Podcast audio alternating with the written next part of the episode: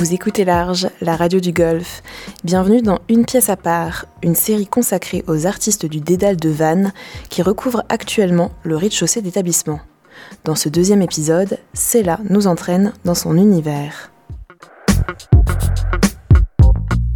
Le projet, c'est d'utiliser les meilleures parties de ce mur de croquis pour venir construire la peinture. Toutes les traces qui sont ici, c'est là où j'ai travaillé, c'est pour ça que je l'ai bâché. C'est la zone où j'ai fait tous les dessins en fait, que tu vois au mur, ici.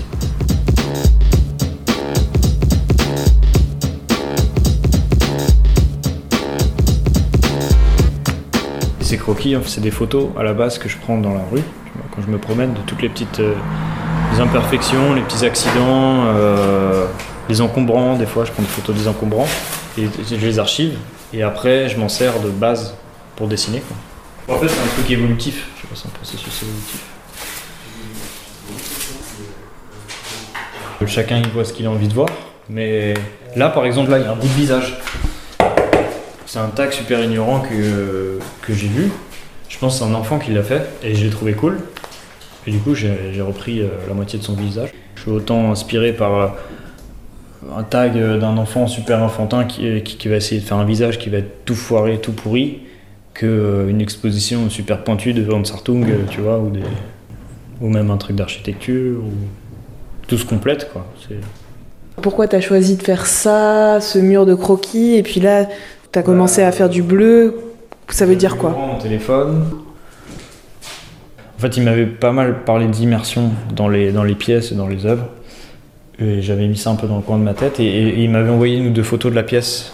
Il y a le grand mur comme ça avec tous les placards. Et je m'étais dit que c'était un peu une galère à utiliser pour ma peinture, tous ces placards. Et qu'il fallait plutôt que j'utilise cette contrainte-là. C'est comme dans le graphe en fait. Quand tu vas faire un, graphe dans un terrain vague, tu choisis pas la qualité du mur sur lequel tu vas peindre. Tu vas peindre ton truc si le mur il s'effrite, il s'effrite. Voilà, c'est comme ça. bah là, il y avait un mur de placard, il faut peindre sur le mur de placard. Donc en fait, finalement, je trouvais intéressant l'idée de sortir tous ces sketchs-là, tous ces croquis, et venir les placarder sur les portes de placard en fait. Avant d'arriver, je savais pas ce que j'allais peindre. Et en fait, après, je sélectionne les meilleures parties de, de tous ces croquis, et je fais un espèce de mix, et la peinture, elle vient se construire au fur et à mesure, tu vois en fonction des outils que je vais utiliser, je sais à peu près l'esthétique euh, que ça va faire à la fin, tu vois, à quoi ça va ressembler. Mais en fait, je travaille par couche, par superposition. J'attends que ça sèche, tu vois, je, remets un coup de, de rouleau, de pinceau. Je commençais vers 2009 avec mes potes. En fait, j'étais collégien, quoi. Donc, euh, j'avais un pote qui faisait du basket. Et on s'est motivés tous les deux, et puis après, de fil en l'aiguille, lui, il a, plus ou moins arrêté. Moi, j'ai continué de mon côté, j'ai rencontré d'autres personnes, d'autres gens qui faisaient aussi des tags et des graphes, et du coup, bah, j'ai persévéré, et voilà. À la base, cette discipline, c'est quand même le tag et le graphe. Et après, quand tu vas plus loin et que tu t'intéresses à d'autres choses et que ta pratique, tu la, tu la développes, plein de possibilités. Tu peux faire des expositions, tu peux faire des installations, tu peux faire du muralisme. C'est hyper vaste en fait, tu vois. Mais ce qui est un peu mon cas, tu vois, j'ai commencé par le graphe, ça m'a donné envie de faire des, études supérieures en graphisme et en, en, en, illustration. Et maintenant, mon travail, en fait, c'est graphiste et illustrateur. Et, et je continue de faire de la peinture à côté.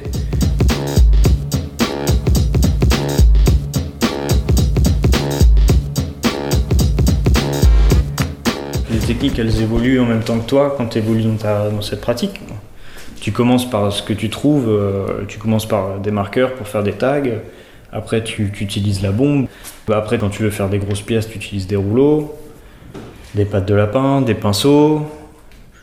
Et maintenant en fait je fais avec euh, ce que je trouve, comme j'habite à Paris et que je trouve énormément de peinture dans la rue, bah, j'ai presque même plus besoin d'acheter de bombe en fait. Parce que toute cette peinture là, comme je vis dans un petit appartement, il faut bien que je l'utilise quoi parce que je peux pas stocker éternellement de la peinture. Donc des fois, je me retrouve avec 15 litres de peinture qu'il faut que je vide dans deux semaines.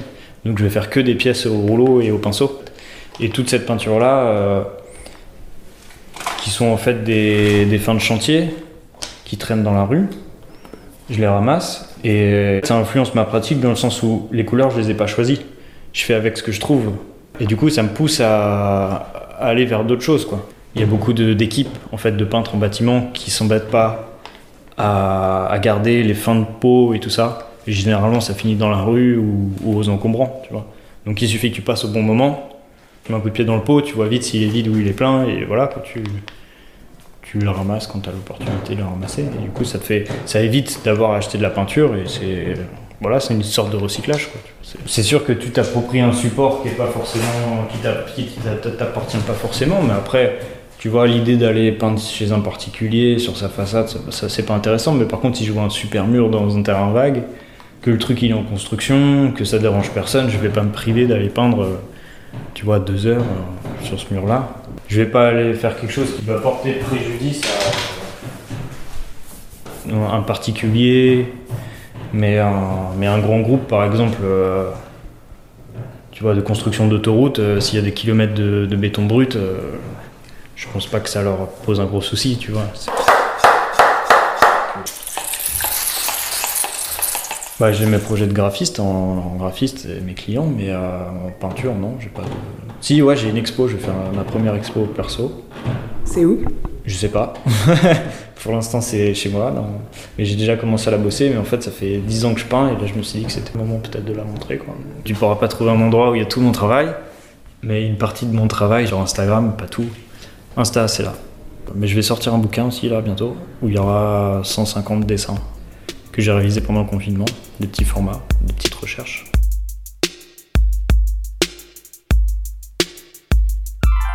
Du street art ou du graffiti ou de la peinture, c'est l'ouverture d'esprit, la curiosité. Basta.